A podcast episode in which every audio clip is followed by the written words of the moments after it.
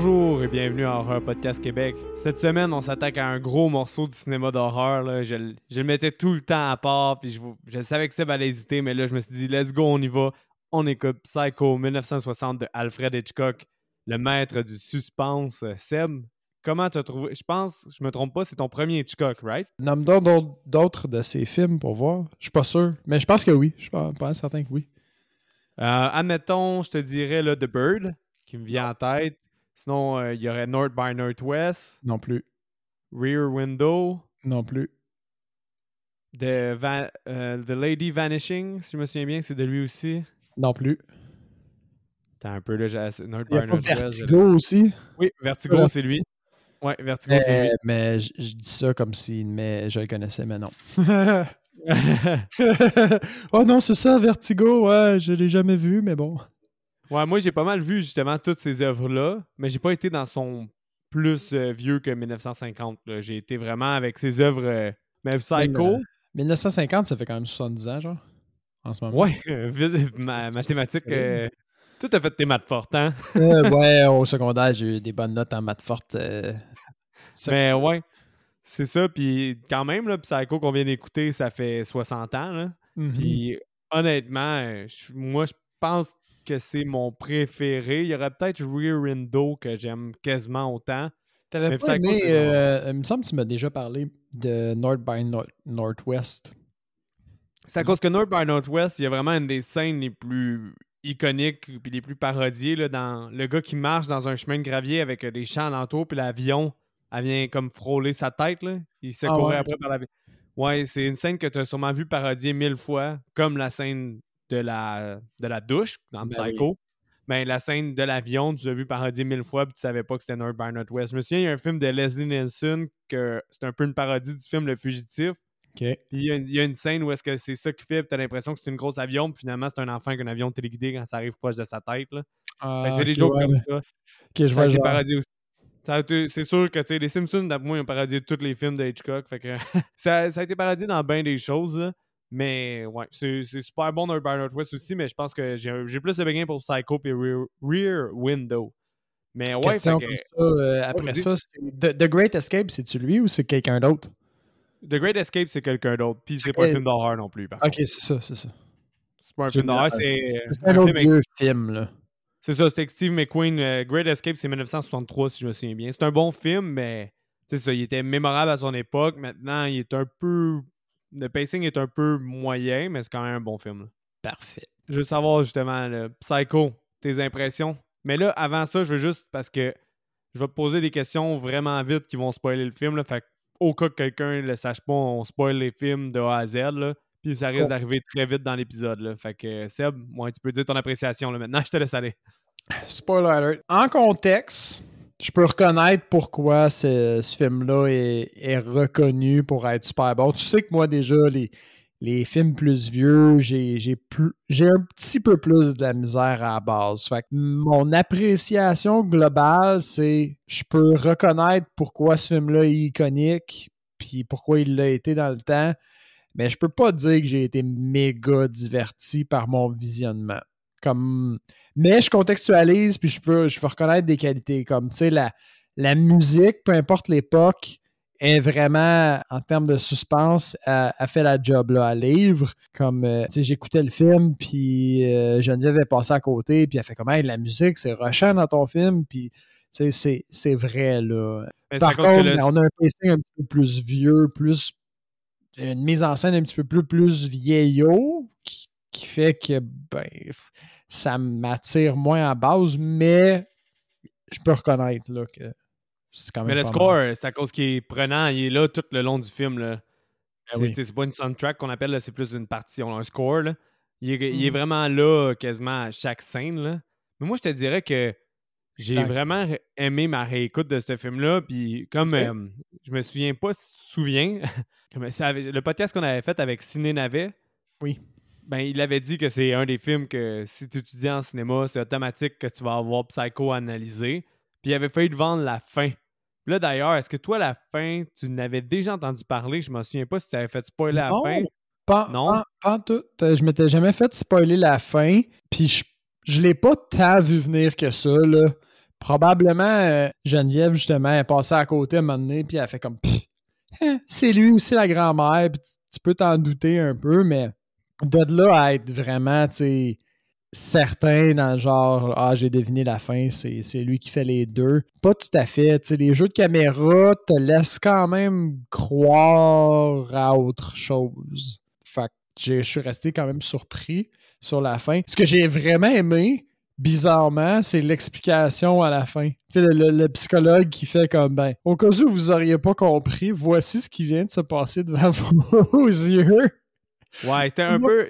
C'est un peu un new face, mais c'était quand même. Maintenant, on dirait que avec toutes les études qui ont été faites, avec tous les documentaires qu'on a sur les criminels, puis les justifications, puis ces choses-là, maintenant, on dirait que c'est plus commun, mais à cette époque-là, en 1960, ça n'existait pas encore. C'est quoi un serial killer comme terme? Il y a bien des choses au niveau criminologique qui n'existaient pas. Fait que la fin était quand même un peu euh, révolutionnaire là, à son niveau. C'était comme encore du domaine de la fiction, là, ce genre de trouble mental-là, ça se peut-tu? Ou pas, pas nécessairement juste de la fiction, mais je veux dire. C'est documenté, mais ça n'avait pas encore fait ses preuves autant. C'est ça, tu sais. Ok, ouais. Puis, puis c'est ça. Puis c'est classique comme ils ont fait venir un spécialiste parce que les policiers n'ayant pas la formation que les policiers ont aujourd'hui en termes de psychologie, etc., ils, sont, étaient clairement pas euh, équipés pour dealer avec ce genre d'affaires-là. Quand tu vois le shérif qui est comme religieux à côté puis qui il règle des affaires le dimanche dans sa maison, là, on voit Clairement, il avait besoin d'un psychologue pour venir leur expliquer qu'est-ce qui s'est passé avec ce gars-là. Non, la fin était vraiment bonne, entre autres, parmi tout. Mais moi, j'aimais bien aussi le cadrage. souvent, tu as des cadrages qui sont vraiment larges. Puis après ça, il fait un zoom sur un visage de personnage, comme un des meilleurs zooms de visage de personnage mhm. qui exprime ça. Selon moi, c'est la scène où est-ce qu'il est suivi par le policier, puis le policier est à l'extérieur du concessionnaire sur son auto. Ouais. Ben, c'est vraiment hot quand ils font des zooms sur son visage avec ses lunettes. Il y a plein de moments comme ça qui sont cool. Sinon, tu vois qu'il comprenait vraiment le langage cinématographique. C'est peut-être pour ça qu'il est, d'un coup. Mais entre autres, exemple, quand Norman il y a un rendez-vous avec euh, Marion. Ben, pas un rendez-vous, mais il la rencontre dans sa pièce de. Dans le parloir. Ouais, c'est ça. Tu vois toujours qu'il y a un animal de proie empaillé en arrière. Fait dès que tu vois Norman, il y a un, il y a une espèce de justement un, un, oiseau de proie. Un oiseau qui est en arrière. empaillé, là. C'est ça, mais qui est empaillé, ben, qui est derrière lui dans le cadrage. Puis que tu vois que c'est lui qui parle à sa victime. Puis dès que tu, il commence à parler de sa mère avec elle, l'oiseau s'en va du cadrage. T'es-tu sérieux? Ouais, puis il y a plein d'éléments comme ça qui sont intéressants. Là, là, là, là, tu fais chier parce que je vais être obligé d'aller valider ce que tu me dis. Je vais être obligé de remettre le film dans le DVD, mec, c'est ça que tu me fais faire. Tu vas être obligé de remettre le film dans le DVD, puis d'aller checker cette scène-là avec un autre œil parce que j'ai honnêtement pas remarqué. Puis c'est un peu probablement ça que, qui arrive. Tu tes, tes yeux ils interprètent que c'est lui le tueur à cause de ce genre de message caché là. là je me souviens bien, il y a comme un, un hibou comme full euh, les ailes déployées, les griffes à l'avant quand il parle avec euh, Marion, alors que probablement là, que maintenant que je sais, une autre scène où il parle de sa mère, on voit plus rien. Parce qu'il est vraiment mis de l'évidence. Il, est quasiment autant dans le cadrage que Norman. Puis la caméra est placée pas de façon face à face, typiquement américain. Il est comme placé un peu en dessous de lui. Fait que, quand tu vois un cadrage vraiment inhabituel comme ça, d'un gars que ça fait. Il y avait bien, bien, bien des films sous sa, sa ceinture. Là. Ben il y en avait en mot dit. Mais tu sais qu'il y a quelque chose qui se trame. Là. Fait il y a plein d'éléments comme ça. Puis veux, veux pas aussi. T'as as une scène de maître. Tu sais, pour cacher la nudité, mais en même temps essayer de montrer le plus possible parce qu'en 1960, un meurtre comme ça, c'était assez intense. Ouais, je ben, La scène de la douche aussi est quand même impressionnante à décortiquer. La scène de la douche est quand même pas mal. Comme je disais, Geneviève, justement, est passée une autre fois pendant que j'écoutais le film, puis elle était comme Mais t'écoutes pas un film d'horreur? Puis là, je m'excuse, j'ai mis de sa voix, elle n'a pas vraiment cette voix-là. Non, c'est ça. je l'exagère, OK? Mais, euh, tu sais, elle me disait, t'écoutes pas vraiment un film d'horreur?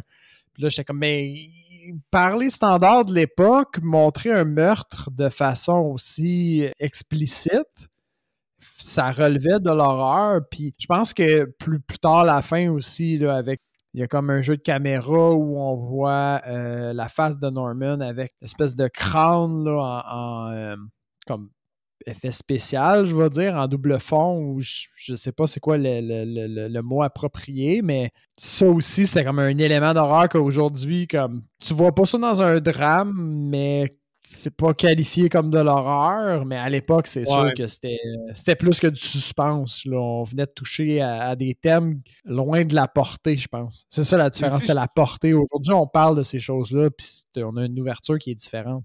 Ouais, Puis aussi, je trouve qu'il y a une petite nuance, euh, un espèce de petit aspect gothique qui est traité. Je trouve qu'à chaque fois qu'on voit la maison sur la colline, on dirait un peu un esthétisme euh, gothique, là, de vieux châteaux ou des choses comme ça. Elle est comme en, surplomb sur le, motel. Ouais. Right? Elle, est plus haute, puis c'est vrai qu'elle fait vieux manoir, un petit peu, euh, je vais dire, hôtel, pas hôtel, mais justement manoir mystique. Là. Gothique, je pense que t'avais le mot. Ouais.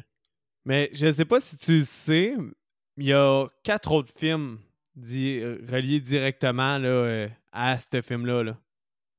Ben, c'est une question que j'allais te poser. Le Bates Motel, j'ai déjà vu ça dans des couvertures de d'autres films. Là. Ça a été repris, là, cette, euh, ce ben, nom de motel-là dans d'autres films, right?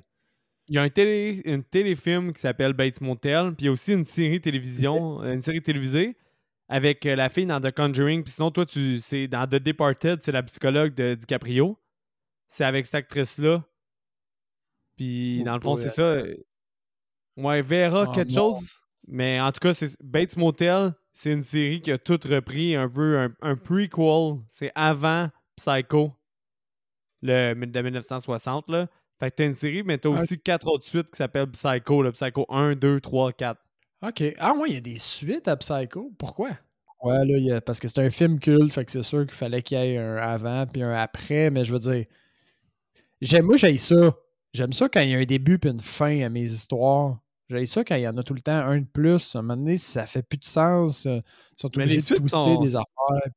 Les suites sont vraiment intéressantes parce qu'ils ont toutes des thématiques ou des éléments qui sont intéressants puis on dirait qu'ils justifient la suite. Je trouve que Psycho, c'est une euh, série d'horreur qui est un peu moins regardée parce que Psycho 1 est tellement une œuvre forte puis fort dans le monde du cinéma qu'on oublie les autres. Mais ça reste quand même une saga euh, qui se défend. Là. Chaque film est quand même intéressant. Puis ils valent quand même une écoute, selon moi. Là. Parce que Psycho 2, ah ouais, ouais, Psycho 2, c'est vraiment sur la réhabilitation. Parce que Norman, Norman, il retourne en société après être guéri. C'est ce qu'on croit comme société. on croit en la réhabilitation. C'est un peu comme le système est basé là-dessus. C'est pour ça que, exemple, nous autres, c'est 25 ans un meurtre, mais tu crois qu'après 25 ans, avec de la thérapie et des choses comme ça, la personne peut être correcte. Le 2, c'est sur la mm-hmm. réhabilitation. Le 3, c'est un peu, on dirait qu'il profitait du boom des slashers. Mais c'est vraiment hot comme film parce que c'est euh, Anthony Perkins, je pense, son nom. Le celui qui joue en fait euh, Norman. Il a réalisé le film. Ah, wow. C'est quand même cool. Il y a quand même belle énergie au film parce que tu vois que c'est un projet qu'il voulait faire. Là. Mais c'est ça, Anthony Perkins, c'est ça son nom. mais en même temps, il y a des scènes comme un moment donné, il y a une espèce de Gino qui vient à son motel. Puis là, il couche avec une fille, puis il joue avec la lumière, puis ça fait vraiment penser à Hum, Blue Velvet de David Lynch. Là. Fait que c'est, Mais ça compte pas avec le reste du film. Là. Fait que t'as une scène vraiment de David Lynch weird avec des personnages puis de l'éclairage fucké. Mais ça dure juste 5 minutes. Après ça, tu vas à d'autres choses. Il y a, il y a plein d'éléments de première réalisation. Fait, le film est quand même drôle à écouter. Puis en plus, moi, quand j'étais jeune, je l'écoutais euh, le 1 était comme pas gratuit sur Helico, mais le 2 puis le 3 étaient gratuits. Fait que j'ai souvent écouté le 3 parce qu'il y avait plus de gore. Fait que j'aimais plus ça quand j'étais jeune. puis euh, le, le, 4, c'est un prequel. Puis c'est avec euh, dans Hunting of Hill House. Puis sinon, on a parlé aussi dans l'épisode sur, euh, sur Motadi de marde, je l'ai sous le bout de la langue, Doctor Sleep. C'est lui qui joue le Jack Nicholson. Là. Dr. Sleep, Jack Nicholson, voyons, c'est le, le, le, kid dans E.T., c'est quoi son nom? Ouais, exactement. Mais c'est cet acteur-là qui joue Norman Bates quand il est jeune. OK. Fait que tu vois la relation avec sa mère dans ce film-là, puis c'est pourquoi il l'a tué. Puis tu vois, je viens de pogner aussi euh, Bates Motel sur la, piste que tu avais lancée. Puis ça vient, de, ça vient de, ruiner mon recast pour euh, Norman Bates. Dans le sens où il est. C'est une assez bonne idée, l'acteur qu'ils ont choisi. Là. Ils ont choisi euh, Freddie Highmore, qui a une face de, de, kid éternel, là, probablement. même quand il va avoir 60 ans, il va avoir l'air d'en avoir 20, ce gars-là. Là. Ouais, il joue dans l'émission de Good Doctor, puis on dirait que j'ai aucune crédibilité à le voir docteur.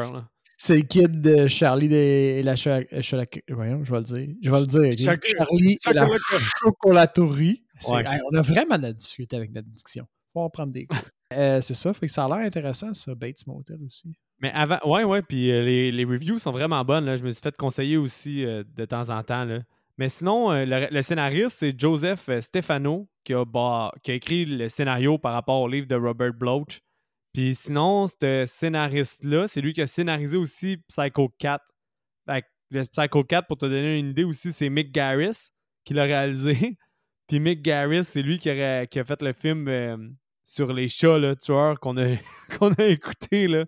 Les chats Ah, Sleepwalkers? Ouais, Sleepwalkers. ben, Psycho 4, il y a vraiment un dynamisme intéressant, puis aussi un autre côté très incestueux. Fait que je me dis que Mick Garris. Ouais, c'est ça. Dynamisme intéressant, c'est positif ou c'est plutôt négatif ou plutôt positif? Ah, mais moi, je trouve que Mick Garris, il va pour le divertissement, puis pas tant pour le contenu. Mais ces films, je les trouve très divertissants, Mick Garris. Le Critters 2, je l'adore. J'ai vraiment aimé Sleepwalkers. Je trouve que c'est fucking drôle. Puis sinon, Psycho 4, ça tenait quand même là, comme film. C'était quand même. J'ai voulu l'écouter de A à Z. Je me suis pas emmerdé non plus. C'est vraiment très. Le, thème de l'inceste est encore peut-être un peu moins in your face que dans Sleepwalkers. Mais non, il est quand même très central au film. C'est quand même très, très, très central au film. Fait que ça me faisait rire que Mick Garris ait encore fait ça, mais c'était cool que Joseph Stefanoff il retourne écrire un film parce qu'il devait être proche de son matériel de Psycho. Mais Seb, avec tout ça, là, je viens de te faire un nestic de plein d'informations, mais le budget, tu penses qu'il était combien en 1960? Ah, là, là, je suis complètement mêlé. Hein. J'ai aucun repère pour 1960. Mais euh, je connais pas, je sais pas si les acteurs qui sont dedans étaient connus pour l'époque, puis même si je le savais, au final, je sais pas. 30 000 pièces, c'était gros en 1960. La fille a carry 40 000 pièces. Puis même 40 000 pièces aujourd'hui, c'est fucking gros. C'est 352 000, j'ai checké. Aïe, aïe. Ok, wow. Enfin, je sais pas. Moi, je, je, vais, je vais caler genre un, un 500 000 budget total. J'ai l'impression que c'est une grosse production pour 1960, 500 000. Là. Ouais, t'étais proche, 800 000.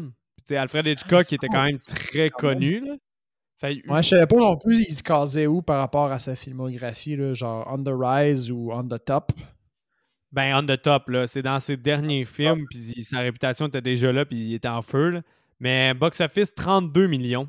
What? Ouais, mais tu sais, le film a dû rester deux ans au cinéma. Là. Ah, ok, ouais, mais tu sais, même par les standards d'aujourd'hui, 32 millions, c'est legit en crime. Ouais, c'est un bon retour. Euh, bon, pour l'époque, c'est malade, là. Fait que ça, ben, guide-nous donc dans euh, Psycho. Ça commence avec de la musique intense. J'ai noté ça. Direct, la première scène, la, musique, je suis comme, oh, c'est envahissant. Il y a beaucoup de violon, euh, beaucoup de rythme. Ouais, ouais. Puis, comme tu dis, c'est vraiment une, trame sonore plus qu'une. Je sais pas c'est quoi l'autre terme. Tu as dit une, playlist, pas une playlist. Une soundtrack soundtrack. C'est plus facile en anglais à cause, à cause des Oscars, et des choses comme ça. Une soundtrack, c'est vraiment plus de la musique, mais une trame sonore, c'est vraiment un score, c'est vraiment un musicien, comme exemple Hans Zimmer qui va faire ta trame sonore pour ton film. Hans Zimmer, il fait des, scores pour euh, Christopher Nolan.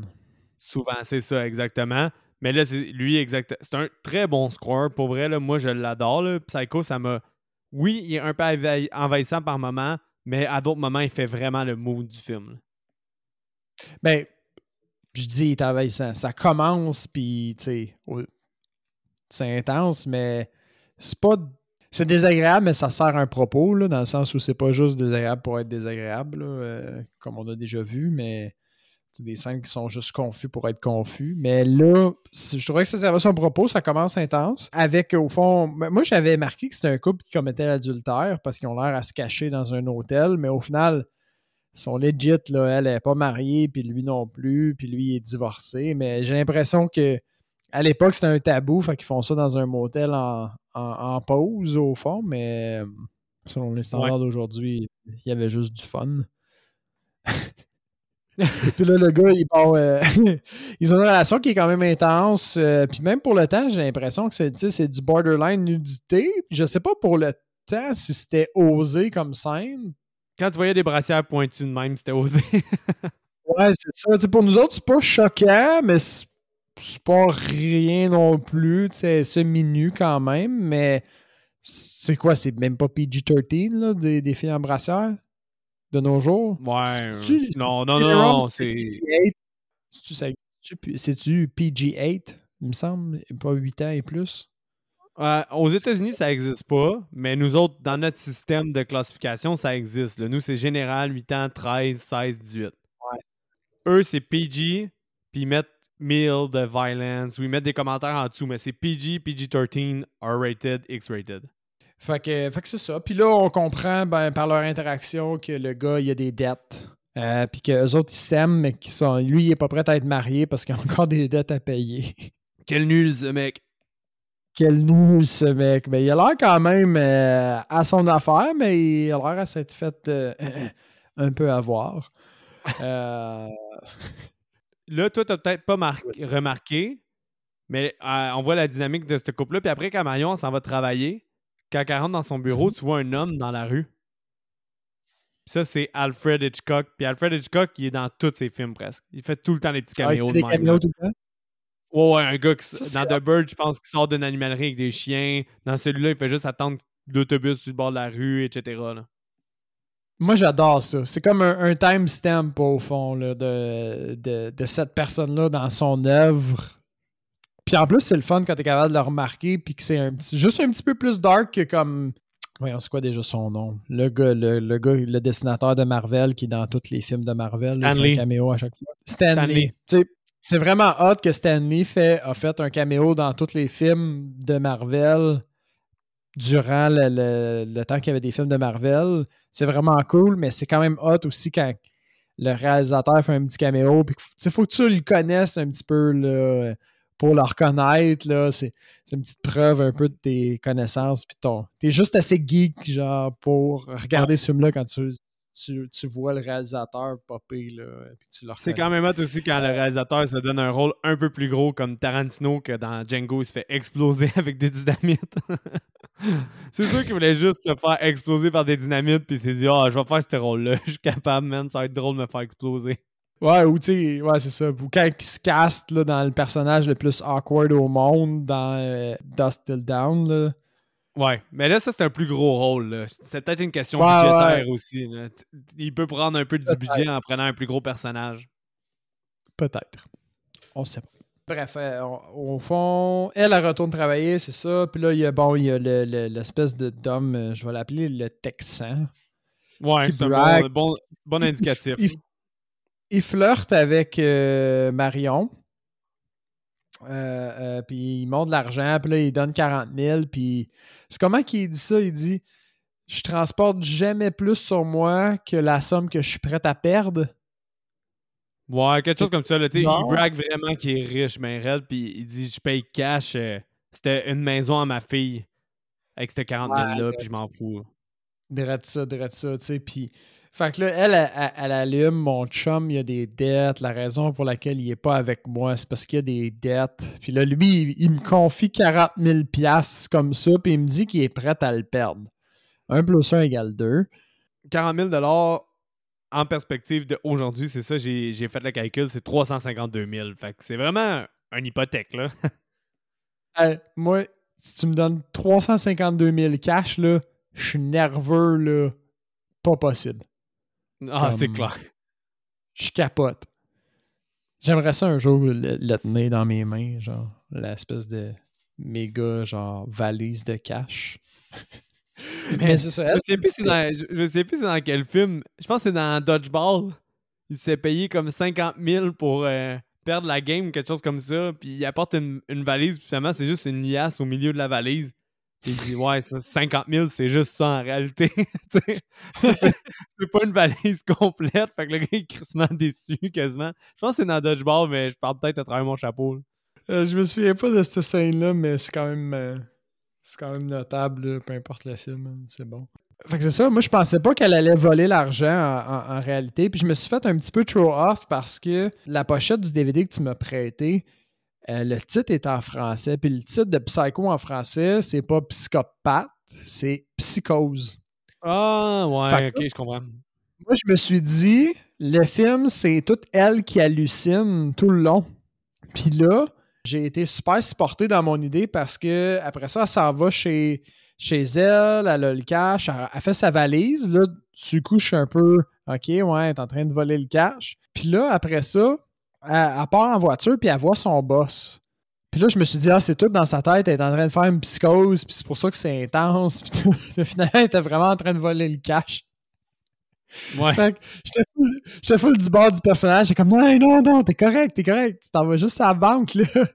Relax, je sais que c'est beaucoup d'argent. ah, c'est tout, une idée, c'est tout fait une idée préconçue, là. Ben oui, parce que, tu sais, c'est tellement iconique, puis tout, puis je me suis dit, bon, un élément d'horreur, OK. Le scène, là, je, connaissais la scène quand même un peu du, euh, du meurtre. Je savais que ça, ça allait arriver. Je me suis bien imaginé que c'était dans sa tête à elle. Tu pensais que tu avais un Mulholland Drive prequel? Genre. Genre. mais, euh, mais finalement, c'est pas ça. Là, je tiens à faire une affirmation que je me suis pas backé pour, pour le dire. Je sais pas si c'est ça, mais que je suis sûr à 99% que c'est ça, OK? Parce que là, quand Marion, elle se pousse avec le cash, est à un arrêt euh, de lumière, puis elle voit son boss dans la rue. Ouais.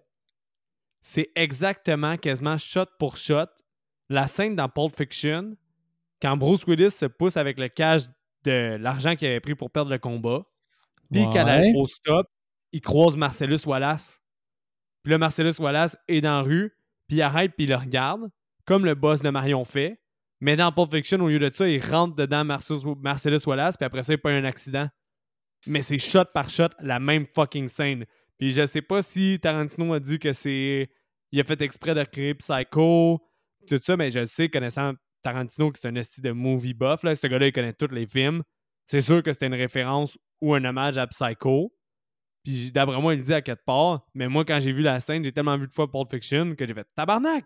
C'est la scène de Pulp Fiction! C'est pareil! Tu vois, c'est juste assez familier pour que sans préparation, je sois quand même capable de te dire t'as peut-être raison. Comme c'est proche comme ça, je suis certain là. Va falloir que tu après le podcast, pour vrai, ça vaut la peine. Mais Pulp Fiction, Marcellus Wallace, Bruce Willis, euh, je me souviens plus de son personnage, je pense que c'est Buck, en tout cas je sais plus.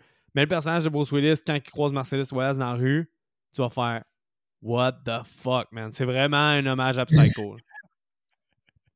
J'en doute même pas. Là, ça commence à faire pas mal de devoirs. Il faut que je regarde la scène du parloir. Il faut que je regarde Pulp Fiction. Euh, ah, c'est pas vrai, je vais le faire. Sûrement, je... ça, c'est hot, là. C'est vraiment hot. Le Tarantino, c'était quand même cool qu'il fasse ça. Il, est, il, est, dans sa game Tarantino. J'ai regardé aussi, puisqu'on est sur Tarantino, là, anyway. J'ai re-regardé l'autre jour pour passer le temps Inglorious Bastard. Je suis rendu peut-être au, au tiers je vais dire le tiers. Qu'est-ce que c'est bon, ce film-là? Je l'ai parti, mais il me semble que c'était le fun. Je vais juste l'avoir en background. Je vais faire d'autres choses. Puis j'ai tout lâché. Je suis en train de regarder le film encore. Je, pense que c'est mon film préféré de Tarantino. Je pense aussi. C'est tellement bon comme film. Là. Il y a tellement une dynamique hot. Puis comme, mettons, Kill Bill a une dynamique vraiment hot, mais exagérée. C'est vraiment un exercice de style qui fait Kill Bill, tandis que on dirait que dans Glorious Bastard, c'est juste bien dosé pour le storytelling, mais l'exercice de style est hot pareil. La narration de multiples points de vue puis multiples personnages qui se croisent euh, au, climax, c'est comme juste assez subtil, mais juste assez à point pour que, tu embarques, tu sais, que ce soit pas trop tiré par les cheveux. C'est. En tout cas, Glorious Bastard, si vous ne l'avez pas vu encore, là, Wow. Ouais, c'est fucking bon, man. Moi, ça fait rire que tu dises ça parce que a trois semaines, j'ai écouté euh, Django. Mm-hmm. Puis j'avais comme un bon feeling de Django, mais mauvais en même temps. J'avais pas écouté depuis le cinéma, fait depuis 2012. Puis ça que j'arrêtais pas de dire au monde que Django, c'était juste une pâle copie d'Inglourious Bastard, mais qui était Mm. bon pareil comme film, mais que ça, ça emprunte beaucoup trop à la quête, au personnage de Christopher Waltz, puis à bien d'autres éléments à Inglourious Bastard. Puis en réécoutant, je continue à être dans cette optique-là. Je trouve que c'est un super bon film pareil. Tous les films de Tarantino sont bons. Ça reste que quand il va à Candyland, il y a un esti de ralentissement dans le film. Mais tu il y a des personnages fucking hot. C'est hot quand ils mettent du rap, man, puis que Jamie Foxx décolle tout le monde. Il y a un des meilleurs exemples de, de la force de euh, Tarantino avec le, le dialogue. Quand que t'as Christopher Waltz qui explique la différence entre euh, Afidazen puis d'autres choses, puis qu'Afidazen, tu revois quelqu'un, puis que sinon, quand tu dis adieu, ben tu veux plus rien savoir. Puis que là, quand Jamie Foxx revoit le cadavre de Christopher Waltz, il dit Afidazen. Selon moi, c'est du gros masterpiece de scénario. Mais quand même, niveau cinématographie, niveau originalité, Tarantino a fait des meilleurs films. Puis tu sais, j'aime plus Hateful Eight que Django, moi, personnellement. Vu euh, Hateful Eight. Ah, c'est vrai, man, c'est ta guilt shame list. Fuck you. En plus, man, c'est tellement. Moi, il y a trois films là, que mon mode, hiv- mon mode hiver là, embarque, là, puis qui peut les alterner à chaque 2-3 ans. Là. The Shining, The Thing, Hateful Eight. Oh man, dis-moi pas ça. Là, Là, à cause de ça, là, je vais être obligé de. Je vais être obligé de canceller tous mes plans, man, pour le regarder en fin de semaine, juste à cause que tu me dis ça. Parce que là, tu viens de le comparer à deux gros noms. Là. Mais prochaine tempête de neige, là, si tu veux te mettre dans le mood, tu vas avoir le même mood que The Shining ou d'autres films comme ça. C'est un film de tempête de neige puis d'isolement. Nice. Là, je suis content. Anyway, euh, back to the matter at end. Ouais, elle se fait intercepter par la police. On pourrait s'en aller là. Ouais, elle, elle se fait intercepter par la police. Puis là, tu vois que c'est là que tu vois c'est une autre époque où, en tout cas, il est, il est- il est picture un peu plus mou que le policier, je parle. Et ça se passe pas comme aujourd'hui, mettons, en termes de rapport de force. Là. Euh, il demande ses papiers, puis elle a clairement l'air suspicieuse. Là. Euh, comme 110%, je laisse pas cette personne-là partir. Mais 110%. honnêtement, c'est pas pour rien qu'elle suit, justement. là. Ouais. Mais il y a, y a suit-tu? Il fait-tu? Parce que, tu sais, elle, elle le regarde. Puis là, moi, j'étais encore dans ma thèse que c'est elle qui est en psychose puis elle fait rien de mal. Ouais. Puis elle voit des, des problèmes partout puis elle fait vraiment juste comme s'en aller. On voit la police sortir de la route, pas au même endroit qu'elle. Fait que c'est implicite que soit il a été chanceux puis il a, il a retombé dessus plus tard dans la journée, soit il a vraiment fait une job de filature. là. Je moi- sais pas, man. Moi, moi, moi, J'ai quand je jamais l'ai vu. peut-être j'ai manqué d'attention, mais j'ai, je l'ai vraiment interprété comme il est, il est retombé sur elle comme plus tard dans la journée, puis c'est elle qui a, qui a été un peu euh, naze de pas s'arrêter plus loin. Là. Mais j'ai jamais regardé le film dans l'optique qui était paranoïaque comme toi, fait que j'ai peut-être pas analysé ça de la même façon. Ben, à partir de la scène du, euh, du Carlotte, anyway, euh, c'est pas mal clair qu'elle est coupable. Ouais, ouais. Quand- euh, Parce que c'est ça. tout rendu là, là. Elle s'en va acheter cash un autre char puis elle est très pressée. Puis même le, même le gars, il dit c'est la première fois qu'on me met de la pression pour que moi, on m'achète un auto, puis pas que moi, je mette de la pression pour qu'il achète l'auto. Ouais, c'est ça. Puis. euh, C'est ça. Puis il n'y a même pas le temps d'inspecter la voiture que la fille elle veut partir avec une autre voiture. Ça, c'est quand même suspicieux à un autre niveau. Là. Ouais, vraiment, devant les yeux de l'autre policier. Puis ça, je trouvais ça cool encore une fois, parce que quand que, elle quitte avec l'auto, t'as le t'as un peu la scène de transition, que tu vois juste le policier, le garagiste, puis un autre gars du garage, qui savent tous qu'il y a quelque chose qui marche pas là-dedans, puis qui font juste la regarder partir. Avoue, hein? Le policier, comme autant, il a une intuition quand même pas mal parce qu'il il- s'est fait chier à la regarder, faire sa transaction tout le long, mais il est quand même responsable d'avoir absolument rien fait pour l'arrêter de partir. Ouais, clairement, là, clairement, mais en même temps, franc, là, il est comme. Il rentre dans le cours pendant qu'elle sort, puis il flash pas ses lumières, il crie pas de la. Tu sais, il est en position d'autorité, là. C'est un policier, là. S'il dit tu t'arrêtes, ça s'arrête, là. Il aurait ouais. clairement pu l'empêcher de partir. Mais sur quel motif? Il y a rien à ce moment-là, là. Je vais pas t'ostiner là-dessus, mais son intuition de policier serait sûrement une bonne réponse. Mais là, après ça, t'as une pluie torrentielle qui fait en sorte qu'elle doit s'arrêter puis elle s'en va au Bates Motel. Qu'est-ce qui est cool aussi, c'est que ça justifie qu'il peut se passer n'importe quoi à cet endroit-là. Parce que Bates, il est, comme, il comme étonné de la voir arriver. Puis il dit que depuis qu'ils ont construit l'autoroute, personne passe par ces chemins-là. Puis elle, justement, elle passait par ces chemins-là pour éviter les grandes routes pour pas se faire arrêter. Fait tu vois, tu vois qu'il y a un endroit, une notion d'isolement, puis que ça justifie que Bates il pourrait tuer des gens, puis que personne ne le remarque. Mais c'est pas, c'est pas clair, c'est pas implicite qu'il aurait tué d'autres gens dans ce film-là, il me semble, non? Non, c'est pas encore clair. Ben, ah, ben attends, non, attends, je dis niaiserie parce que c'est implicite qu'il aurait peut-être tué son beau-père et ou sa mère. C'est dans, dans, sa conversation, tu peux lire qu'il a peut-être tué son beau-père. Ouais. Ça, c'est pas. C'est far-fetch un petit peu, là. C'est de la, du genre de théorie. Finalement, il me semble, je me souviens pas si c'est confirmé à la fin, mais c'est pas clair. clair, ah, Il me semble que c'est confirmé à la fin. Qu'il a tué sa mère et son beau-père. C'est à cause qu'il y a beaucoup, beaucoup du complexe d'Oedipe dans le film. Là. Parce qu'au fond, là, elle, arrive, on se rend compte que euh, c'est la seule cliente euh, du, motel. Fait qu'il dit choisis ton truc, euh, la chambre que tu veux, on s'en fout. Il voit bien qu'elle n'a pas mangé, fait qu'il lui propose de manger avec elle. Puis il l'invite en fait à venir manger au manoir, mettons. Je vais l'appeler le manoir, là. C'est Ouais, bon plan. À côté de sa, sa place de vie. Puis là, bon, on l'entend avoir une conversation avec sa mère, entre guillemets. Sa mère qui veut pas qui veut pas inviter Marion à venir souper puis qui accuse son fils d'avoir des intentions à caractère sexuel avec elle. Avec cette jeune fille. cette jeune fille. Et puis, euh, bon, finalement, il décide d'y amener un sandwich, puis il l'invite à aller manger dans sa petite salle à côté de la réception, dans son motel miteux d'à côté d'autoroute. Ouais, puis c'est là qu'on a la conversation, comme je disais, avec euh, l'animal de proie. Ça parle, ils parlent les deux ensemble, puis justement, il parle de sa relation avec sa mère parce que là, elle en a bien entendu le conflit avec sa mère. Il dit euh, A boy's, a boy, a, mother, a mother's boy is his best friend. Quelque chose comme ça, c'est une phrase qui revient souvent, me semble. Ouais, il y, a plein. Cette, cette scène-là est hot, hein? Ouais, vraiment bonne. est vraiment bonne elle est bien ficelée, même pour l'époque, je dois dire, elle est bien ficelée. Puis les thèmes qui disent, tu vois qu'il y a une thématique dans cette scène-là, puis il y a des confrontations qui sont un peu plus en sous-texte entre les deux personnages. elle, elle parle de private trap, que les gens ils se prennent dans leurs propres euh, pièges, puis c'est des pièges privés que eux se, portent à eux-mêmes. Puis elle, parle de sa situation à elle, au fond. Puis, Exactement au final, c'est un gros, une grosse, grosse, grosse analogie par rapport à la situation dans laquelle lui-même s'est mis.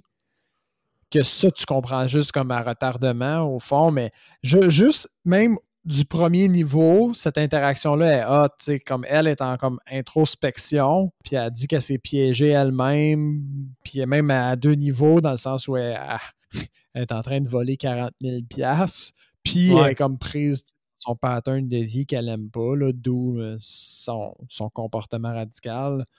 Euh, c'est vraiment euh, une scène hot que, je, pense que. Moi, j'ai juste écouté une fois, là, ce film-là. C'est rare, je, je fais ça, mais j'ai juste eu le temps une, fois. Puis je pense qu'elle vaut une deuxième écoute en connaissance de cause pour justement pour les plans de caméra, comme tu disais, que j'ai complètement manqué. Puis toutes ces autres petites craques-là que le réalisateur a probablement laissé là pour euh, justement le double sens, puis pour la personne tu sais, qui, a, une vue d'ensemble sur le film.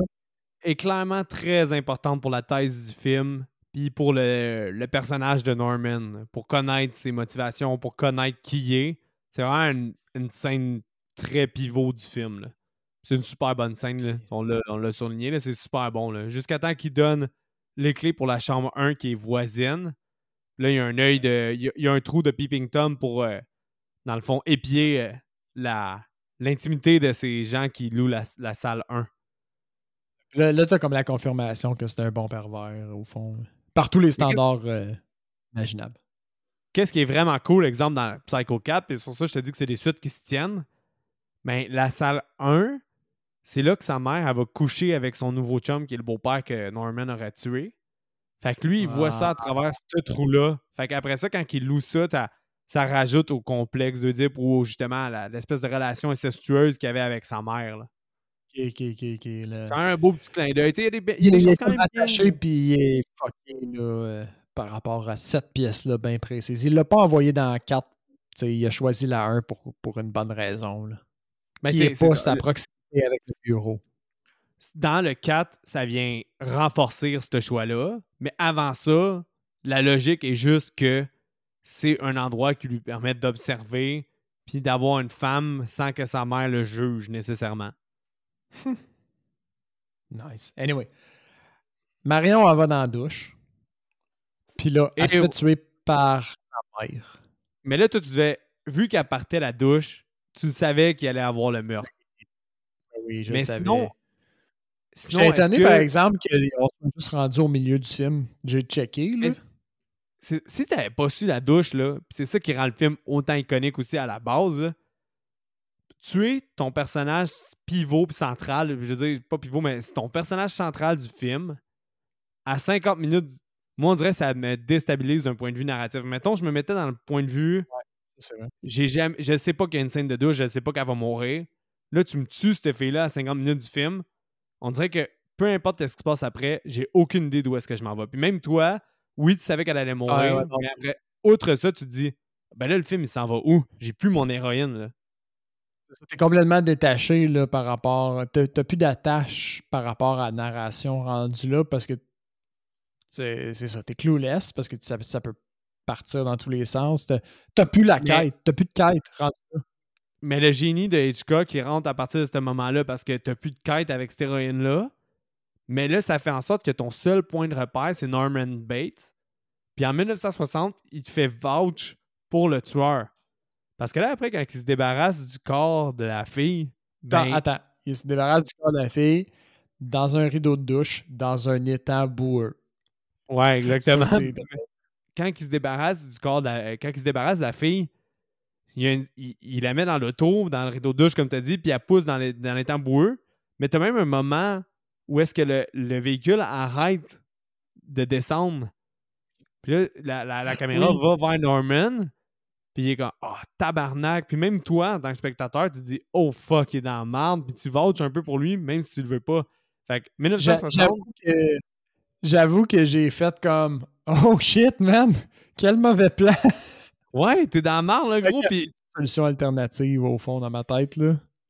Mais c'est ça, puis pourtant, c'est le tueur du film. T'es pas censé vouloir l'aider, mais vu que t'as plus de repères envers l'autre, automatiquement, ta nouvelle quête devient le tueur. C'est quand même très cool qu'il ait fait ça. là. Ouais. Ah, j'avoue. J'avoue. D'un point de vue narratif, c'était. Je sais pas à quel point il y avait gros de films qui ont fait ça, mais moi, je trouve ça fucking nice. Le, le seul problème, c'est que le passé nous a spoilé la scène de la douche. Mais Ouais. mettons que c'était en première écoute, j'aurais fait Oh, OK. Je pense que un des films qui a fait ça pour nous à une moins grande échelle, c'est Scream. La première fois que tu l'écoutes, Drew Barrymore est sur le poster. C'est une star, rustique, man. Elle a fait plein d'autres films avant. Tu te dis, bon, elle est sur le poster, c'est ma vedette du film. Ça commence avec elle. Elle va buter le méchant, puis elle va s'enfuir, puis après ça, on va continuer le film là-dessus. Mais non, man, elle se fait fucking kill à 10 minutes du film. Puis là, Mhm. t'es comme, oh, OK. C'est vraiment dans une moins grande échelle parce que t'as passé juste 10 minutes avec Drew Barrymore. Mais dans celui-là, man, ça fait 50 minutes que t'es avec. Fait que c'est quand même du, du génie. C'est vraiment. j'ai- pas d'exemple qui me vient en tête, mais il y a quand même d'autres films aussi qui ont réussi puis qui ont lamentablement échoué à cette tentative-là. Comme Ah ouais. Films là, où, où le, le- le héros se sacrifie comme un 20 minutes trop tôt là, dans le dans la narration, puis ça fait juste te péter la fin. là. Euh, J'ai vraiment pas de titre qui me vient en tête, mais c'est un jeu dangereux quand même aussi. Comme autant ça peut être du brio côté narratif, autant ça peut vraiment fuck l'intégrité de ton film. Non, comme- clairement, là. Ça, C'est un move calculé. là. Non, j'ai de la misère à voir un film qui me fait penser à ça, là, mais je comprends ce que tu veux dire. Quand il ramasse le corps de la fille, là, puis qu'il l'enroule, etc., puis qu'il fait toutes ces choses-là, je me disais, tabarnak, en 2021, avec l'ADN, les cheveux qu'on peut retrouver Ouais. ou n'importe quoi, il se ferait pogner, là. Mais juste la scène de la police, quand la police elle l'arrête, puis tu sais, elle, elle a juste, elle fait juste lui donner ses papiers. Je me souviens, à ce moment-là, Geneviève était là aussi. Elle était comme là dans tous les moments clés quand je pense. Elle, a- elle aurait dû regarder le film avec moi. Anyway. Ouais, c'est ça, Elle, là elle- souvent, elle- hein? a, elle a juste, elle a juste dit Ah ouais, c'est donc bien un, un check rapide, tu sais. Elle, elle s'attendait à ce qu'il ait dans, dans sa tête, mettons, un, un check quand la police ramasse tes papiers. Il retourne à l'auto, il regarde dans le système, voir si t'as pas d'autres infractions. À cette heure, euh, t'as oublié 10 cents sur ton dernier paiement, puis ils le savent, puis ils te le chargent live sur le coup. Mais tu sais, à l'époque, elle ramasse, il ramasse tes papiers d'immatriculation, il check si t'as un permis. Puis juste le fait que tu l'as dans tes poches, euh, c'est pas mal le max qu'il peut faire là, en plein milieu des, des- du champ. Ouais, mais en même temps, le système, il n'y a, pas- y a pas un système comme on a maintenant. Là. Non, c'est ça, mais je veux dire, en perspective, tu as raison là, que comme sa, sa scène de crime, c'est. Par les standards d'aujourd'hui, c'est un meurtrier qui se fait attraper à l'intérieur de la deuxième heure de l'enquête, genre. Non, ben, tu sais, ben, peut-être pas à ce point-là, mais dès qu'ils qu'ils savent où est-ce que la fille a été puis qu'ils ont ses déplacements, puis tu sais, maintenant, téléphone cellulaire, peu importe, là, ils vont Ouais. vite voir qu'elle a été à ce motel-là, puis là, lui, il lave, man, euh, toute sa scène de crime avec une fucking vieille mop, là, puis il a pas l'air de se donner plus qu'il faut, là. Ben, les, les, les tabous, là, d'après moi, il y aura des traces, man, puis euh, en dedans de 10 minutes, ils retrouvent le corps. là. Mais tu sais, je me doute pour vrai qu'on sait là, que justement, c'est encore une fois, comme on disait avec la fin, que la psychologie puis tout ça, ça devait être révolutionnaire, mais en même temps aussi, camoufler un meurtre devait beaucoup plus être facile à cette époque-là que maintenant. Là. Et il devait être moins exposé à ce genre d'affaires. Nous autres, des, des genre NCSI puis les CSI, il y en a mille et un, là, comme des, du monde qui ont fait des crimes de, des crimes, voyons, des scènes de crimes, c'était difficile ça. Euh, ont essayé de les camoufler, là, tous les, les écrivains de la planète se sont mis un 10 minutes là-dessus, là, puis je veux dire, sur l'écran, on en a vu des tonnes. Dans la réalité, c'est une autre histoire, là, puis tant mieux. Mais sur l'écran, on a vu des tonnes de versions là, de, de gens qui essaient de camoufler leur crime. Mais en 1960, c'est ça? C'est une autre histoire. Ouais. Quelqu'un qui camoufle son crime puis qui commet ce genre de crime-là, c'est choquant à un autre niveau. Là. Mais ouais. Là, on se demandait justement où est-ce que le film s'en va. Norman se débarrasse du corps, mais là, tu vois une transition avec le chum, le chum de, euh, de Marion, Sam. Sam, qui rencontre la sœur de Marion. qui se Lila. demande, ouais, qui se demande où est-ce qu'elle est. Puis détective euh, Milton, qui vient en ligne de compte. Ar- Il dit, il- je sais même pas s'il dit son nom. Il l'appelle Arbogast. Mais en tout cas, de famille. t'as une scène avec ces trois-là qui met au plan que le détective, au final, il est là pour l'argent. C'est quelqu'un qui l'a engagé parce qu'il est parti avec 40 000 puis l'argent est disparu. C'est le Texan. Il veut, il veut rien savoir de la police. Il s'entorche complètement. Il veut juste son argent. Mais qu'est-ce que je trouvais cool, c'est quand le détective euh, ensuite s'en va à Norman Bates, euh, Bates Hotel, ben, Mhm. Bates, il est fucking stressé, puis il est nerfs parce que lui, il sait qu'il l'a tué. Mais lui, il est juste là pour l'argent au final. là. Il est pas là pour élucider une disparition ou un meurtre. Fait que je trouve ça ouais. cool que même à- ça aussi, au niveau scénaristique, c'est quand même le fun à regarder le fait que les- le mental de un est pas au même endroit que l'autre. C'était quand même le fun, le jeu de chat et souris, mais que les deux, ils pensent pas qu'ils ont le même objectif. Ça, ça, ça, j'avoue aussi que j'ai trouvé ça pas mal. Ce que j'ai moins aimé, c'est le, le- le jeu où le- il est tellement maladroit, Norman, que par les standards d'aujourd'hui, mettons, en termes de film, c'est certain qu'il se faisait pogner sur, le- comme, sur cette interaction-là. là. Puis ce que j'ai pas aimé, c'est qu'au final, le, le hunch du, euh, du détective, c'est pas le fait que Norman il est off, c'est le fait qu'il a pas pu rencontrer la mère. Ça, Ouais, là, mais- ça l'a tillé, là.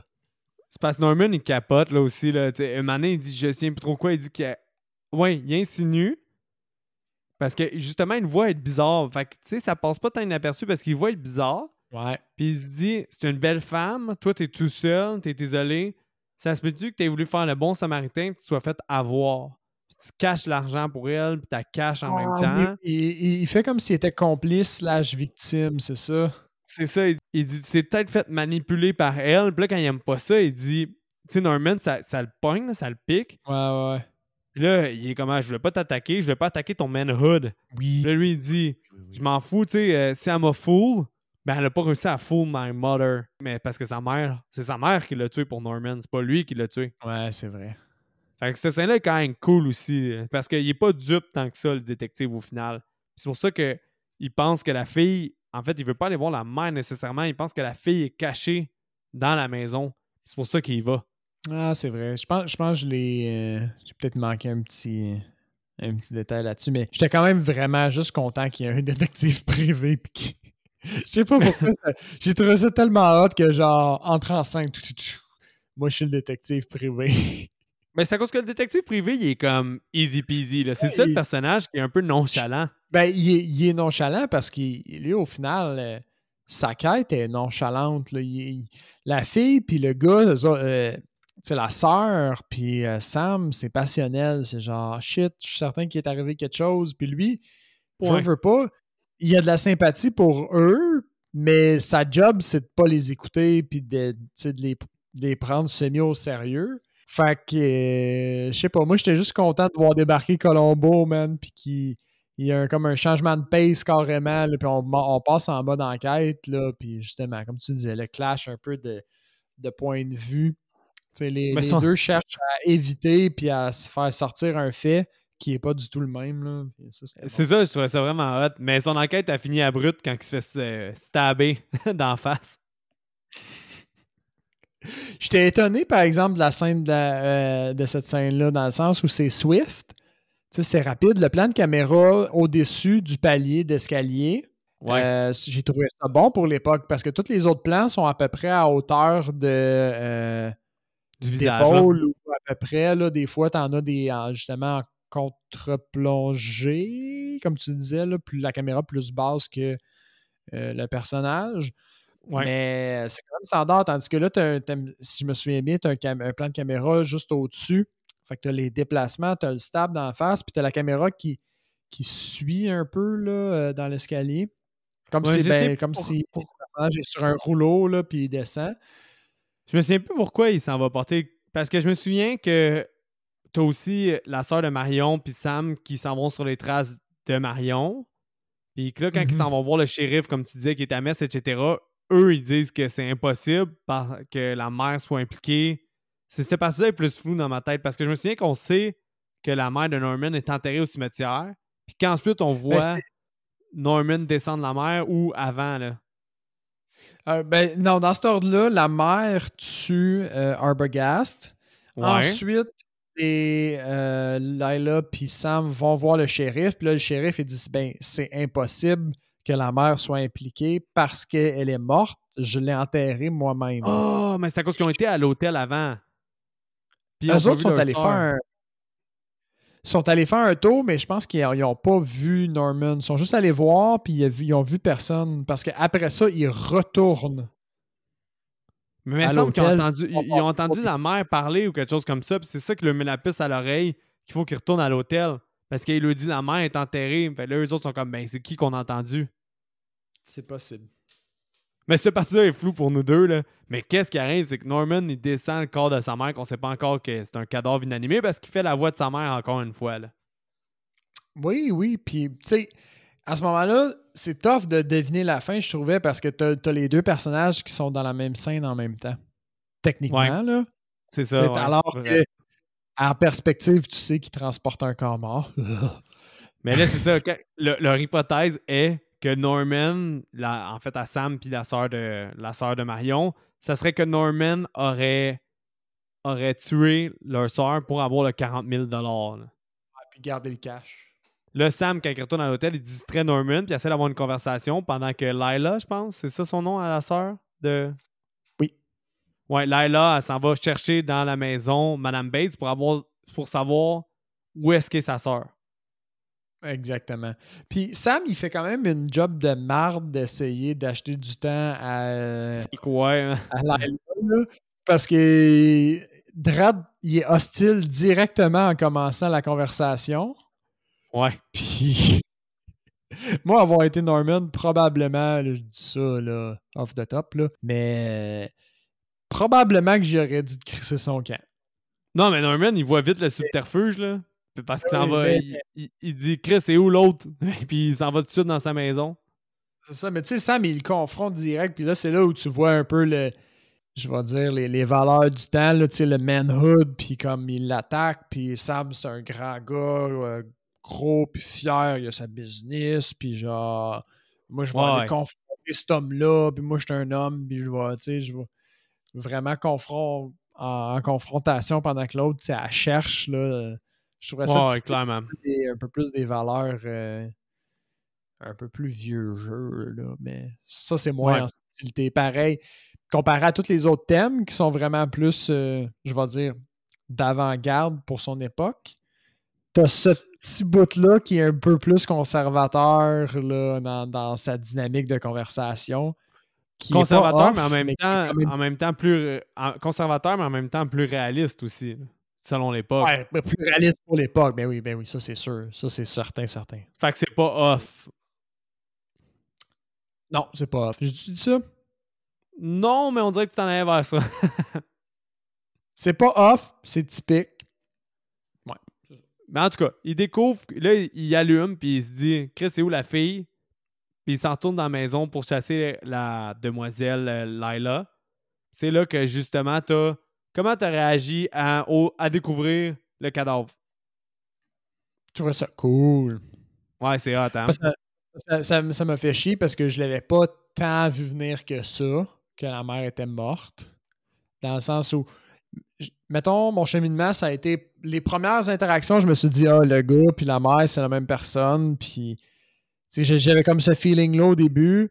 Puis finalement, le restant du film a réussi à me convaincre autrement. Toi, dans le fond, c'est le, plan où est-ce qu'il s'en va, justement, que tu vois les deux dans la même scène, qui s'en va porter sa mère au sol, c'est ça que t'as floué? Ah ouais, complètement. Complètement. Ouais, puis avec raison, là. C'est pour ça que la, finale est quand même iconique, là.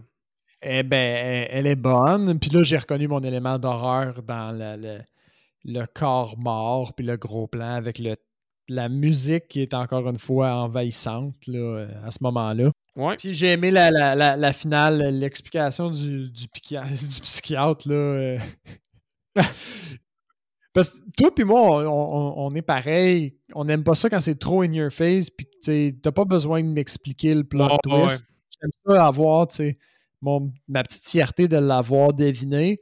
Mais là, il n'y avait plus rien à deviner, mais on me l'a quand même expliqué de long en large. Puis j'étais quand même satisfait de me, le, de, me le faire expliquer parce que la scène est, est cool. Ouais, puis cet euh, acteur-là qui joue le psychologue, je sais pas si c'est un acteur classique ou connu, mais pour le peu de temps qu'il est là, il est quand même convaincant. Ah ouais, il honte la pièce. Vraiment, là, il narre un bon résumé. Il prend en charge, là.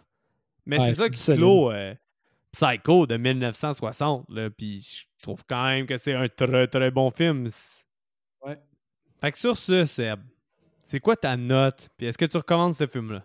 Ah, mais avant ça, je veux m'ouvrir une petite bière par contre.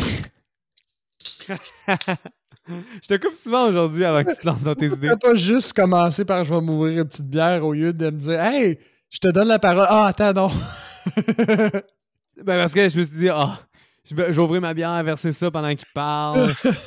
non, mais là, je me suis dit, ah, on veut qu'on entende le petit clic-clac. C'est, chiant, tu fais juste me dire, ah, vas-y, ah non. Ah, vas-y, ah non. Mais là, tu peux y aller.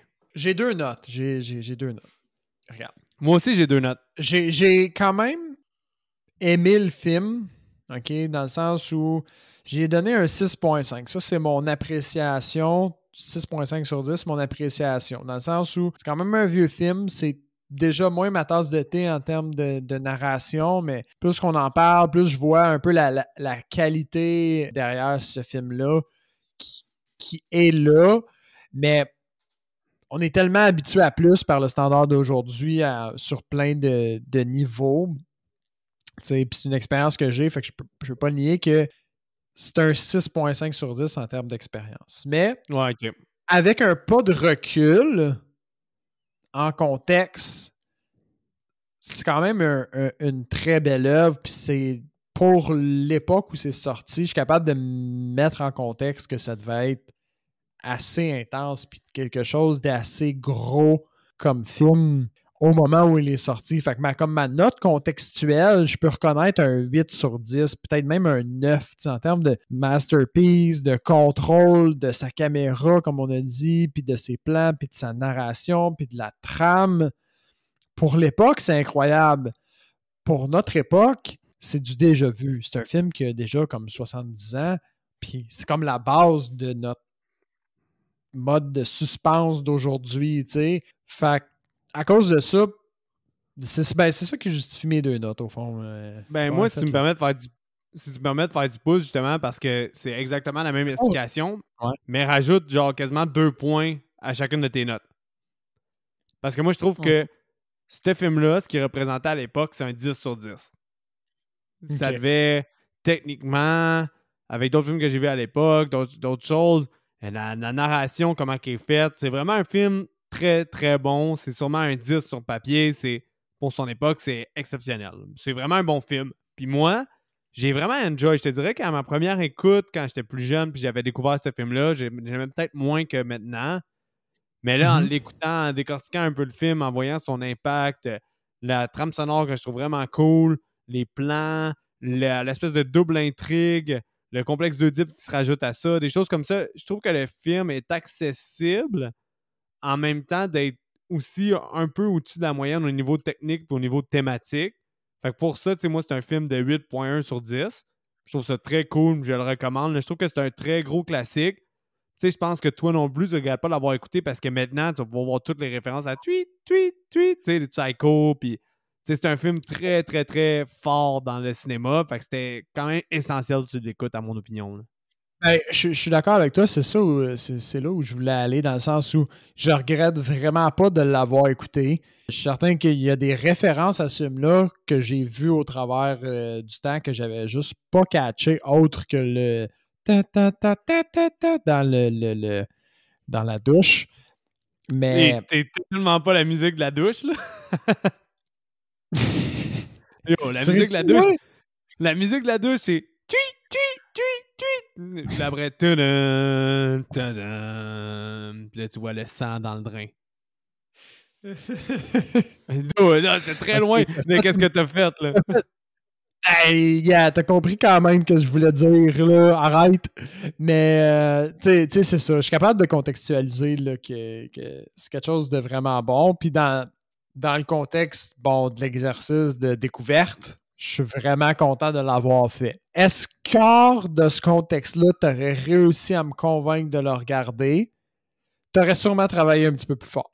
Non, mais maintenant, même si on n'était pas dans le contexte de faire le podcast et on n'avait pas fait le podcast, je pense quand même que juste en te vendant l'aspect culte puis l'aspect référentiel de ce mhm. film-là, juste pour faire partie de la game de référentiel cinématographique, ça t'aurait peut-être attiré par curiosité.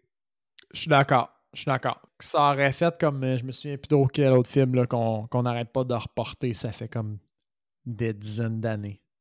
Let the Right One In? oui, exactement. Let the Right One In. qui a fait son apparition dans nos choix de films, genre en secondaire 3. Puis euh, pour vous donner une idée de où on est, là, on est vraiment plus en secondaire 3. Ah non, mais ça fait plus que 10 ans parce que qu'est-ce qui arrivait, c'est qu'on avait un ami GM, puis Seb, puis moi, on écoutait souvent des films ensemble. Puis ben moi, je faisais souvent des choix. Je les offrais 4 ou 5 choix. Puis quand moi j'ai découvert Let the Right One In, c'était un coup de cœur instantané. Fait que Let the Right One In était tellement souvent dans mes choix et n'a jamais été sélectionné. Pour, pour expliquer, on avait tout le temps trois choix, plus une wild card qui arrivait en plein milieu des choix, puis on faisait des éliminations. Puis, euh, ouais, c'est ça. Fait qu'au final, on faisait un compromis entre ce que les autres voulaient. Puis, des fois, tu mettais un veto comme un. Tu faisais ton trouble fait pour rester poli. Puis, tu nous mettais un droit de veto. Puis, on est comme, hey, mais aucun de nous deux a envie de l'écouter. Pourquoi qu'on le ferait? Puis, t'étais comme, ah non, c'est lui qu'on écoute en soir. Shit! Mais c'est rare que je faisais ça. Puis, c'est à cause que c'est quand je savais que minimum un de vous deux allait vraiment l'aimer. Mm C'est vrai. Fait que, mais ben, bon. Pour, ça pour dire que il aurait été dur à me convaincre à regarder il y a, il y a des, un certain temps. Mais juste pour l'aspect euh, culture populaire, puis aussi l'impact qu'il y a dans le cinéma, puis que ça, c'est quand même encore une intrigue qui se tient, puis qui est quand même le fun. Ce film-là, il vaut une écoute pour ceux qui l'ont pas vu. Je pense, je pense aussi, pour les gens curieux, puis les gens qui aiment le cinéma, là, euh, c'est quand même pas pour tout le monde je pense. Ben, juste à cause que c'est un, plus vieux film, puis il y a vraiment des gens qui ont un gros dédain. Moi, à la base, j'ai quand même plus de la difficulté à regarder un plus vieux film. Mais j'étais assez fan, tu vois, moi je suis sur la ligne, j'étais assez fan de cinéma, puis assez curieux pour le regarder puis dire comme Ah, tu sais, je reconnais la qualité, puis je suis capable de la mettre en contexte, cette œuvre-là. Mais il y a des Ouais. gens qui ont plus de difficulté à faire ça. Euh, si vous regardez, vous autres, un film des années 1980 puis vous êtes comme c'était de la pure merde, écoutez pas ça. Parce que vous Mais- allez avoir l'impression de brûler 1h40 de votre temps dans le vide. là. Vous allez vous emmerder puis vous allez pas être d'accord avec nous. Probablement avec raison. Là. Avant que je challenge, mettons, avec IMDB, là, j'ai une question pour toi. Euh, Étant plus euh, rebuté, là, t'as un peu plus de la misère avec les vieux films. Entre, Mhm. euh, entre Psycho puis The Night of the Living Dead, que je t'ai présenté aussi, lequel t'as le plus aimé? Oh, bonne question. Euh, T'aurais dû la garder pour une entrevue une autre fois? Elle était excellente, celle-là. Que- Ben, Euh, Crime, c'est tough. Je pense que j'ai été plus immersif dans ce film-là que dans euh, Light- Night of the Living Dead. Dans Night of the Li- Living Dead, on est tellement habitué à genre les, les zombies un peu plus euh, Gore, un autre niveau de zombie que, que je, je pouvais j'étais j'étais pas tant confondu tandis que là la trame sonore t'as fait quand même plus rentrer dedans j'ai moins puis euh, honnêtement la qualité d'image là nous autres on l'a sûrement regardé en remasterisé euh, full HD là toi puis moi Ouais, l'é- l'édition Blu-ray 50e Mm. anniversaire. Hey, j'ai noté la qualité d'image, man. là. Tu, tu vois le jeu de caméra, puis le, le- le- le focus qui se fait euh, au bon endroit. Là. Des fois, il y a des zoom-in, puis des, tu vois vraiment comme l'intention derrière le, le- le zoom, puis l'image. Puis j'étais vraiment surpris de la qualité, puis je je suis pas sûr qu'on avait ce niveau-là non plus quand on a regardé Night of the Living Dead. Fait que, à, à m'écouter parler, je pense que le choix est facile. là. C'est euh, Psycho euh, over the Night of the Living Dead. Par contre, j'ai pas Ouais. haï regarder Night of the Living Dead. Il y avait comme des bases, je trouve, de, de films de survivalisme, d'apocalypse, de zombies qui étaient bien jetés, puis euh, super bonnes, puis super classiques. Mais mettons, je pense Euh, que c'est deux gros morceaux des années 60 que tu as eu à écouter, puis je suis satisfait avec ta réponse. Les prochains, peut-être euh, plus vieux films qu'il va falloir faire éventuellement, c'est peut-être aller dans Universal Monster, puis des choses comme ça. là. Vraiment, Universal Monster que je vois, mais à part de ça, dans la culture populaire, je pense que Psycho puis Night of the Living Dead étaient vraiment. Psycho pour les slashers était fort, puis Night of the Living Dead pour tout le genre de zombies, puis justement surnaturel que l'horreur peut englober. Là. Mais c'était deux gros checklists que t'as faites. là. Nice. Je suis rendu un si pro. C'était-tu Ouais. mon, comme mon green belt? Ouais, ouais, c'est pas encore ta, ta black belt, là, mais mettons que ça te fait évoluer. Là. Il manque, je pense qu'il manque vraiment les Universal Monsters ou ben on y va avec le Hammer. Mais même moi, Hammer, j'ai pas vraiment pataugé dedans. J'ai écouté juste des Dracula de Hammer. là. Ok, nice. Mais, mais Universal, j'ai fait le tour de toutes les. euh, mais moi, quoi que. Hey, je mens. Les Universal, t'en as regardé? T'as regardé Wolfman puis Mommy avec moi? Ah oui, c'était la fois au cinéma, là. On se rappelle tous. Ouais, ouais. Le, le vieux.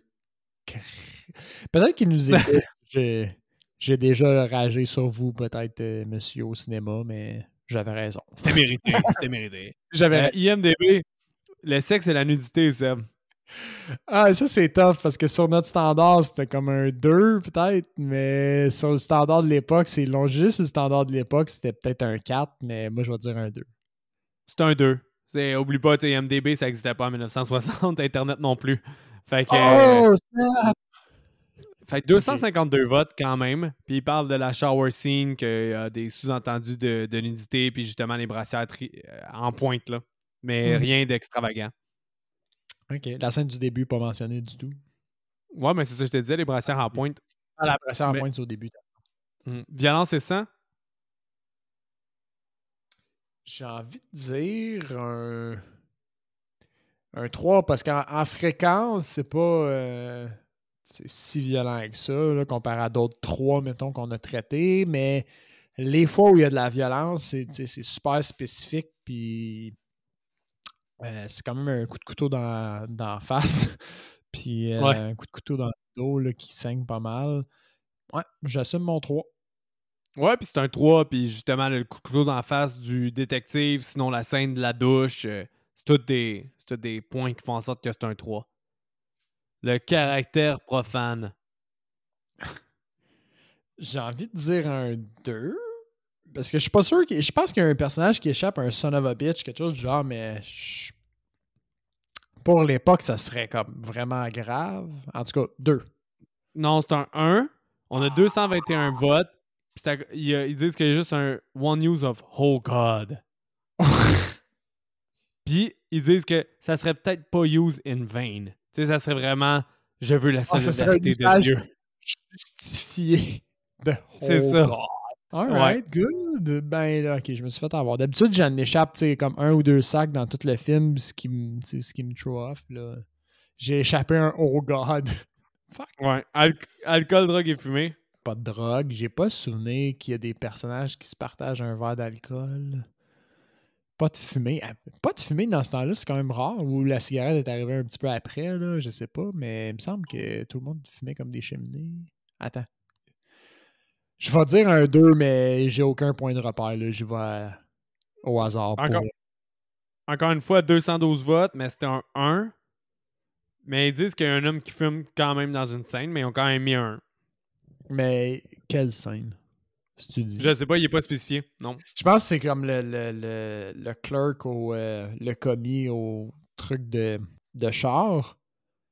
Ah, ça se peut. le garagiste dans le fond, là. Moi, j'ai aucune mémoire pour elle de ça. là. À un moment donné, on va le faire à l'envers. C'est moi qui va te challenger sur MDB juste pour voir. On va me faire fuck, man, c'est sûr. Euh, effrayant et scène intense? à mon standard, effrayant et scène intense, c'est un 2 borderline 3, je pense. Ils ont mis un 3. Mais un 2 aurait été euh, autant justifiable. Avoue, hein? Parce qu'en des- termes d'intensité, on a vu des 3 vraiment, dans ce cas-là, plus proches du 4, mettons, là. euh. Dans les commentaires, ça a plus l'air d'être Norman Bates. La façon qu'il agit, c'est disturbing. C'est sûr qu'en perspective, là, euh, si tu prends le temps de l'analyser un petit peu plus comme nous autres, c'est quand même fucké raide. Mais est-ce que mon feeling en sortant du film, c'est oh, c'est très, Effrayant. très effrayant? Pas certain. Non, non, c'est ça. Moi aussi, ça serait un 2. Je le présenterai pas. Mais niveau thématique, c'est à cause que IMDB, quand on le fait, c'est le Parental Guidance que ça s'appelle. Ouais. Je pense que niveau thématique, on en a parlé, c'est un peu lourd. Là. Fait que un 3 est peut-être justifiable au niveau que c'est pas un film de beginner pour les kids.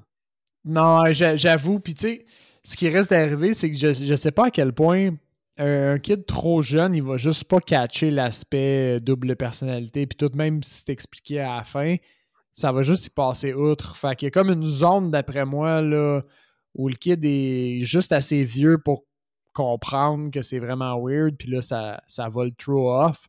Puis juste trop, trop jeune, il y a comme une- une- un bout où ça fait absolument rien, j'ai l'impression. Trop ouais. jeune pour catcher la thématique puis le- le- la profondeur un peu de tout ce qui se passe. Là, juste, il va voir un meurtre puis il va être comme OK, fine, j'ai déjà vu d'autres meurtres à la TV. Ouais, ouais. Mais good job pour MDB. Seb. Je sais pas si toi, ça a bien été le recast, mais je tiens à te le dire avant que tu commences. C'est probablement mon meilleur recast ever. Fait que je sais pas si tu veux commencer ou. On va commencer sur cette euh, lourde allégation de record de recast. C'est Euh, à cause que je sais pas si tu as checké parce que je sais que tu checkes pas beaucoup avec les films, mais il y a un remake qui a été fait par la, euh, Gus Van Sant, qui est le gars qui a fait Ouais. Elephant. Puis ouais, il y a un remake qui a été fait, mais c'est un remake qui a été fait shot par shot.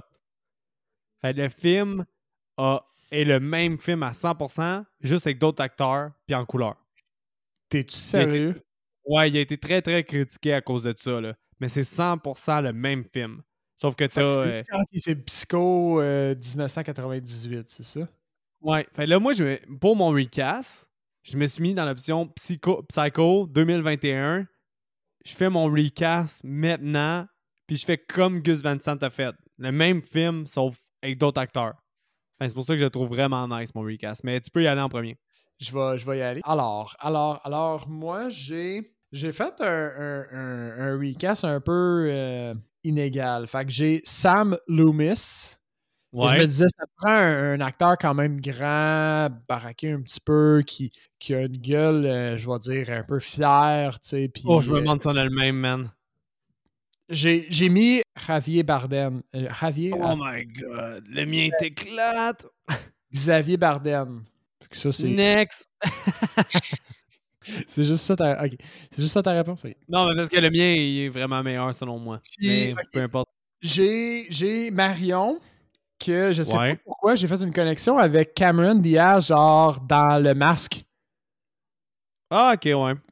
C'est peut-être une connexion un peu weird ou un petit peu stretch, mais même, même genre de maquillage, même genre de face, mais elle aurait pu le faire, là, la, la fille un peu, tu sais, good looks, mais qui, qui s'enfuit, puis bon, euh, Caroline, Cameron Diaz. Puis mon dernier, un peu correct, je trouve aussi, là, c'est Norman Bates. Je l'aurais recasté par Ben Whishaw. Je pense que c'est comme ça qu'on prononce son nom. C'est Q dans les... dans- euh, Ouais, il joue dans le parfum, là. Puis il joue dans, James Bond. il joue, euh, ouais, il joue Grenouille, puis il joue Q dans les euh, James Bond les plus récents. Parce que dans, dans le parfum, notamment, ben, il y a une petite tête euh, bien creepy.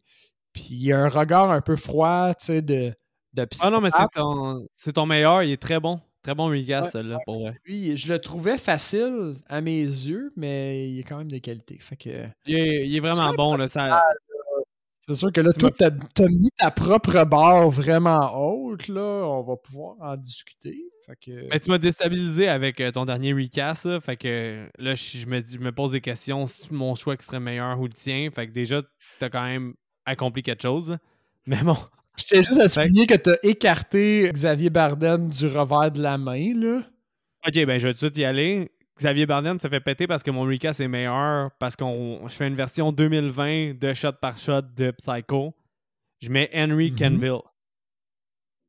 Hey, fuck off, j'y ai pensé, puis je me suis dit, man. Non, Ben, il est mieux, là. Il est mieux que Xavier Eh Bardem. oui, t'as raison, ok, t'as raison, là. Mais j'y ai Il est pensé. plus jeune, plus good looking, avec le physique de l'emploi parce que Sam il est quand même en shape, etc. Ça, le good guy euh, traditionnel américain, Henry Canville, c'est Superman. Good guy traditionnel américain.